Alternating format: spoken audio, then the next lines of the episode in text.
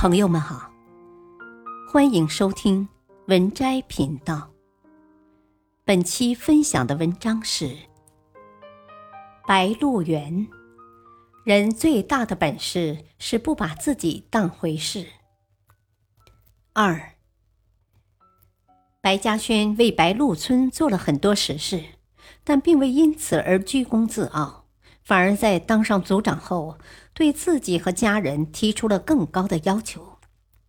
农民运动爆发后，以黑娃为首的一批村民成立了农协会，到处打砸闹事，弄得人心惶惶。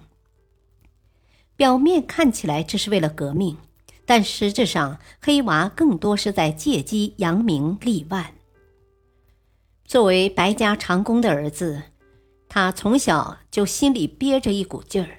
总觉得自己低白家人一等，现在终于有了机会，免不了想要在白嘉轩面前好好表现一番。可惜的是，任他怎么闹腾，白嘉轩始终不为所动。有一次，黑娃去白家，想要威胁白嘉轩交出祠堂的钥匙，可没等白嘉轩多说什么，他自己却先心虚了。在瞅了一眼挺得笔直的白嘉轩后，不由得也挺了挺自己的腰。人在底气不足的时候，最爱炫耀，恨不得向全世界证明自己。可越是如此，越会凸显自己的浅薄。正如有句话所说：“一个人越炫耀什么，说明他越缺什么。”白嘉轩的不卑不亢。源于他的自信，知道自己不需要用更多的虚名浮利去证明。古有名言：“自谦则人欲服，自夸则人必疑。”真正有智慧的人，往往都懂得以退为进，炫耀到最后只剩两手空空，白忙一场。能藏锋守拙，才是长久之计。人最大的本事是不把自己当回事。陈忠实曾在《白鹿原后记》中详细介绍了书中角色朱先生的原型由来。朱先生的原型是一位清末举人，一位铁骨铮铮的老知识分子，曾主持编撰过《蓝田县志》，为白鹿原做出过许多贡献。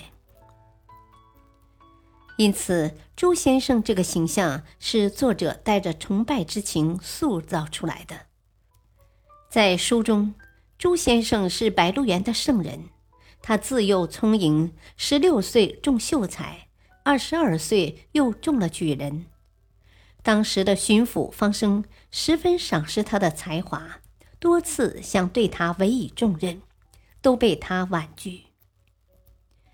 因为他心里只有一个目标，就是要留在白鹿书院，以教书育人为己任。朱先生博学广文，常被乡亲们视如神仙，他却不以为傲，总跟乡亲们反复强调：“我不是神，我是人，我根本都不信神。”在西安城被二十万清军围困。即将面临战乱时，他毅然挺身而出，不带一兵一卒，独自前往清军行营当说客，并用一番有理有据的言论，成功说服巡抚方生撤兵西战，让三秦大地免遭屠城之灾。然而，即便是做出如此巨大的功绩，他依然不动声色，除了白嘉轩。不曾向任何人提及此次行程。朱先生有句名言：“读书原为修身，正己才能正人正事。”从始至终，他都视名利为浮云，并且深知自己身为读书人的使命所在。他有着令人仰慕的学问和过人的胆识，却从不把自己当回事。更没有因此而看不起任何人，相反，总是心怀悲悯，哪怕自己穷困潦倒，也不忘倾己之力帮助乡亲。白鹿原遭遇旱灾后，他出面主持赈灾，与灾民同饮同灶。一句“谁忍心从饥民口里叼食，谁还能算人吗？”引得众人感动不已。晚年，朱先生无病而终。虽然生前淡泊名利，自视平凡，但得知这个噩耗后，几十个大村小庄的乡亲们还是都自发来为他送行。烛光纸砚连成一片河西，见证了白鹿原上一场感人至深的送灵仪式。在乡亲们心中，他是真正的一代鸿儒。黑娃为他写了一副挽联：“自信平生无愧事，死后方敢对青天。”这句话也是朱先生一生仁义的最好总结。白嘉轩曾问过朱先生：“怎么样才能成为一个好族长？”朱先生给出的答案是：“为天地立心，为生民立命，为往圣继绝学，为万世开太平。”这也很好的解释了朱先生为什么能达到如此高远的境界。